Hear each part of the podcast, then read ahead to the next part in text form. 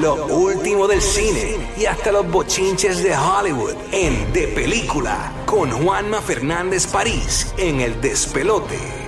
Y aquí está en el despelote y pendiente Corillo de Orlando, Tampa, Puerto Rico para ganar a partir de. Ya me invito, a partir de las 9 y 10 tenemos boletos en Puerto Rico para Elishani. Bien pendiente, vamos a estar regalándotelos además. Bien pendiente también Orlando, que venimos regalando a partir de las 40 de esta hora los boletos que estás buscando para el Día Nacional de la Salsa. En, en Tampa tenemos boletos para Busch Gardens cuando escuches el sonido de la máquina de la diversión.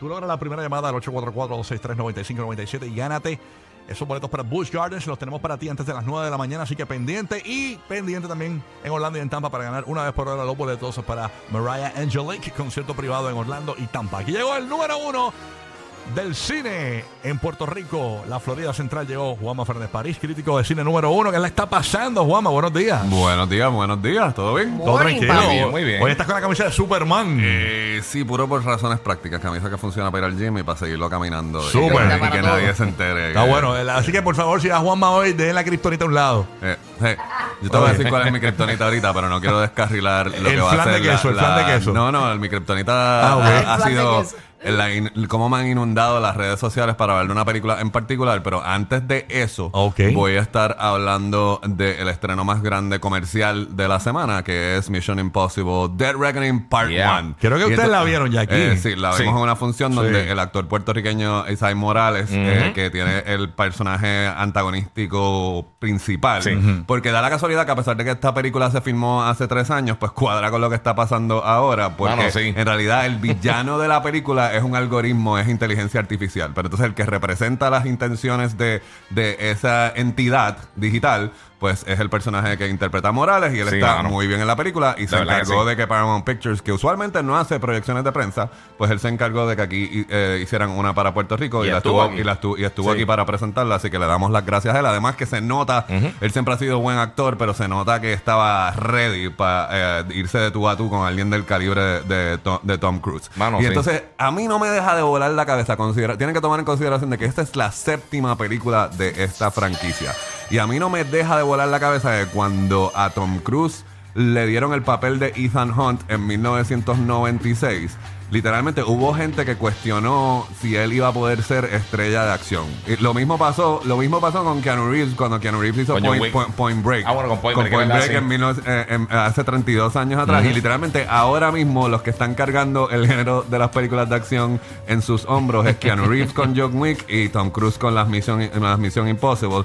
Este, y yo diría que a nivel de acción es lo mejor que ha habido en todo el verano y se Sí. va a, a gasnatadas con John Wick 4. Este, específicamente porque aquí se trabajan aquí es más aventura, acción que pelea Sí. eh, de mano a mano. Y así que, así que por eso es sí. que esta se va un poquito por encima. Y eso que estaban viendo en la aplicación, a pesar de que sabemos que es Tom Cruise tirándose por un barranco en una motocicleta, eso no es lo más impresionante que vas a ver en esta película. O sea, literalmente la película está construida como secuencia tras secuencia tras secuencia. De hecho, como yo diría, el punto de comparativa es como un videojuego. Cada una va subiendo Sí. y va subiendo y va subiendo hasta que llegas a una que está bien, bien brutal.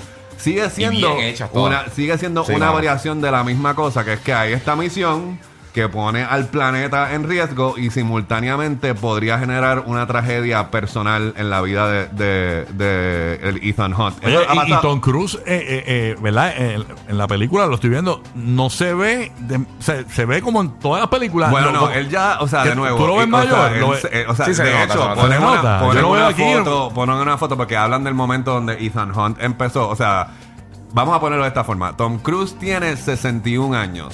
Tom Cruise, o sea, eh, Tom Cruise cuando hizo The Color of Money en 1986, Paul Newman tenía, o sea, él tiene la edad que tenía Paul Newman cuando ellos trabajaron juntos en 1986. Sí, y si tú pones una foto de Tom Cruise ahora a los 61 años, al lado de Paul Newman a los Es otro 61, universo. vamos a decir que no son los mismos 61 años. O sea, que No, él es que se ha nota que es un hombre, Sí. que es un hombre mayor, pero no está, tú sabes, no está No como está que. Sí, sí. no, Yo lo que no, entiendo no es que Tom. Cruise No. había dicho que él hacía todos sus stunts, ¿verdad? eh, hace todo su. Lo- Pero eh, yo vi una, una fotografía de un party que hicieron, como un encuentro Ajá. que, de Tom Cruise con todos sus dobles. Eso, es- uh, eso es una imagen AI. Es Esa AI, ima- no, esa es- imagen es no embuste. real. Esa imagen no Ay, qué real, bueno, ¿entiendes? entonces. Es como que. Así me nada, había dañado la fantasía. No le ha pasado como a Mel Gibson, que Mel, Mel- Mel Gibson se mantuvo bien, se mantuvo bien y de momento le cayeron todos los años encima de, de cantar. Ay, así sí, que mano. nada, la cuestión es que la Shakira, ¿ya fue a ver la también. película? ¿Cómo? Shakira, ¿fue a ver la película ya? No sé, sabes Shakira no me llamó, mano. Ok, Fíjate, está bien. ella usualmente me consulta, que, me consulta qué ver con los nenes, pero esta vez no me se ha comunicado conmigo. fíjate. Ah, ok, bueno. Anyway, el punto es de que si va a ver esta película, se lo- le estoy recomendando que la vea en la pantalla más grande posible. En Puerto Rico hay dos IMAX, hay uno en Plaza Carolina y uno en Montelledra. ¿Qué pasa? Misión Imposible, yo anticipo de que es de estas películas que va a estar buen tiempo en la taquilla, Sí. pero no va a estar en IMAX disponible porque la semana que viene llega el señor Christopher Nolan, que tiene un contrato con esa compañía. Así que eh, Misión Imposible 7 solamente va a estar en IMAX. Y esto para los que nos están escuchando también fuera de Puerto Rico, va a pasar lo mismo. Si quiere ver la película en IMAX, esta es la semana. Desde literalmente empezó ayer miércoles, va a estar disponible hasta el jueves de la semana que viene en IMAX. Eh, pero después va a estar Oppenheimer y Oppenheimer va a estar como por contrato como Sí. por tres semanas, cuatro semanas. Así que el, el momento para ver esta película en el mejor formato es esta primera semana. Y de nuevo, no es solo una de las mejores. De hecho, mano, cuando yo vi esta película, tanto en Fast 10 como en esta, hay una persecución por Roma. Pero si yo fuera el director de Fast 10 y veo esta película, yo no vuelvo a enseñar la cara. No, o sea, da mano. vergüenza. El nivel de. el, nivel, el nivel de acción, de la forma que está dirigida, o Sí. sea, es otra cosa. Y de nuevo, lo dice el título, gente, es The Reckoning Part 1. Así que la trama no acaba, se divide, esta misión no se completa, se divide en dos partes, hay que esperar para ver cuándo se va a estrenar, porque obviamente la huelga y todo lo demás. Ok, Sí. a lo que yo estaba diciendo que era mi kriptonita.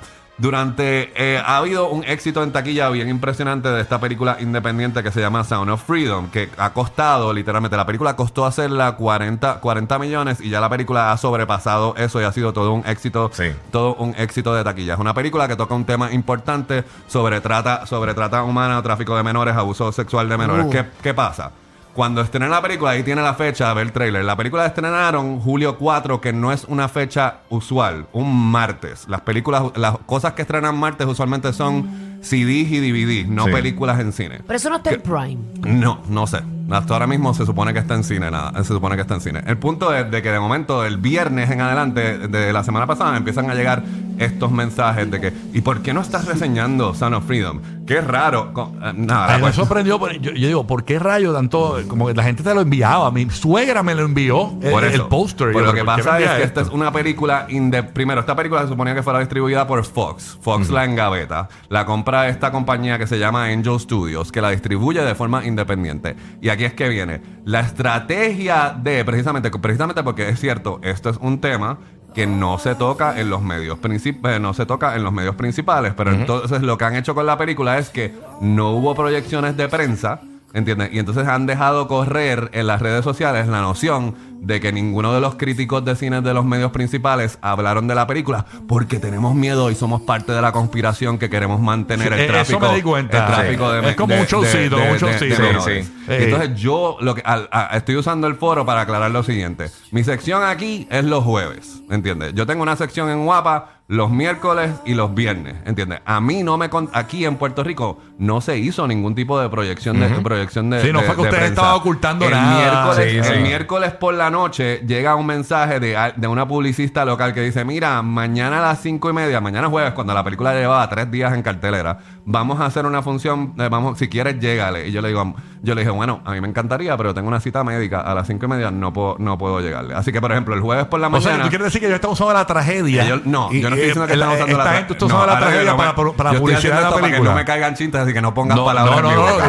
eh, yo no he dicho eso. Yo lo que estoy diciendo... están usando una estrategia de publicidad eh, us- usándolos ustedes. La desinformación, ¿entiendes? por Porque eso. al no darnos las herramientas Sí. para poder Qué locura. reseñar la película, pues lo que hicieron fue alimentar el que no se está hablando de la película cuando en realidad esa es la reacción es del que no, público. es que Sí, no porque había, cha- no había chavos para pagar el recomienda, Eso. ¿y por qué no estás cubriendo esto? No, o sea, y no así- como que, ay, no cuenta esta película. No, entonces ¿Y por qué no lo estás haciendo? Nada, y así, el, así el que lo comenta en las redes Sí. se siente un héroe de que, mira, yo te estoy hablando de esto porque no te quieren hablar Ajá. de eso. Ah, a diferencia, exacto. a Exactamente. diferencia de ciertas personas que trabajan en los medios, que no voy a mencionar el nombre de Playmaker, que nunca habla de cine, excepto para decir disparate, pero entonces menciona la película para montarse cuando es un trending topic. ¿Entiendes? ¿Entiendes? Pero entonces a eso no lo critican, porque entonces se supone que si tú estás en contra, el si pues. tú estás en contra de la trata humana y de abuso de los niños, se supone que tú siempre estés luchando por eso, no de que vayas al cine y te sientas bien porque lloraste tres minutos y después no hagas nada en la vida real para que eh, para tratar de ayudar y contribuir al problema. Y de hecho la película es una buena herramienta para eso mismo. Claro. Yo entiendo. Por ejemplo, ayer yo estaba en un sitio almorzando.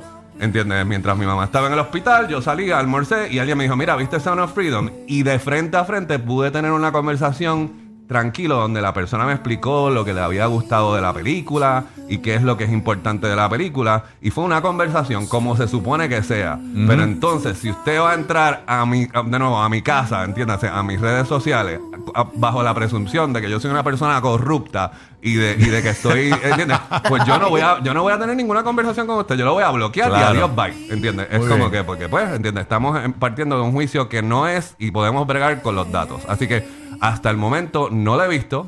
Eventualmente la, ve- la veré porque a mí me gusta ver todo, quiero todo- todo tipo, todo tipo de películas, pero aunque la vea, no, ya no voy a usar los sí, espacios sí. como profesional porque tengo que hablar de otras cosas, incluyendo de que está Theater Camp en Fine Arts, que es una comedia para toda la familia de nerds de teatro.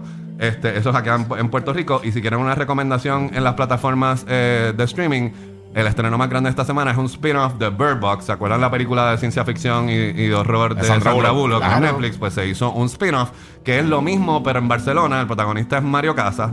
La diferencia es de que esta es un poco más horror psicológico más intenso. Ok. Porque son los mismos eventos y es lo mismo. Si ves a, lo- a estas criaturas que están tratando Sí. de exterminar la humanidad, pues te suicidas y todo lo demás. ¿Cuál te gustó Pero más? se ha dividido, me gustó más esta. Este, sí. eh, se ha dividido, la humanidad se ha dividido en los bandos. Están los que quieren sobrevivir y están buscando la forma de sobrevivir. Y entonces están los que están de la agenda de las criaturas extraterrestres estas que son las que están causando toda la, destru- ¿Está la destrucción. empieza de- esta noche? Esta noche. Ok, A las 3 de, de- la mañana. mañana, de- a las 3 de la mañana Eastern Time. Para aquellos que nos están escuchando, que es hora de Puerto Rico y hora de los que nos están escuchando en Florida. Tuve la oportunidad de entrevistar a- al, al actor español que es el protagonista Mario Casas. Así que si se mete en Juanma París Cine en Instagram, va a ver un poquito de la entrevista. Y hoy en Viva la Tarde en Guapa se va a estar pasando un poquito más de esa entrevista. Ahí estamos, así que pendiente vamos a París Cine, que se mejore tu mamá. Gracias, gracias, gracias, gracias. Óyeme, y pendiente que venimos en Orlando regalando los boletos del Día Nacional de la Salsa. Bien pendiente a partir de las 9 y 10 Puerto Rico tenemos tus boletos para Elisani. Y en la Bahía de Tampa pendiente el sonido de la máquina de diversión de Butch Gardens. Cuando la escuchas logra la primera llamada y gánate boletos para ir a Butch Gardens en la Bahía de Tampa. Esa es la que hay. Quédate aquí en el número uno. Ese es el despelote. Yankee 150. Déjate ver.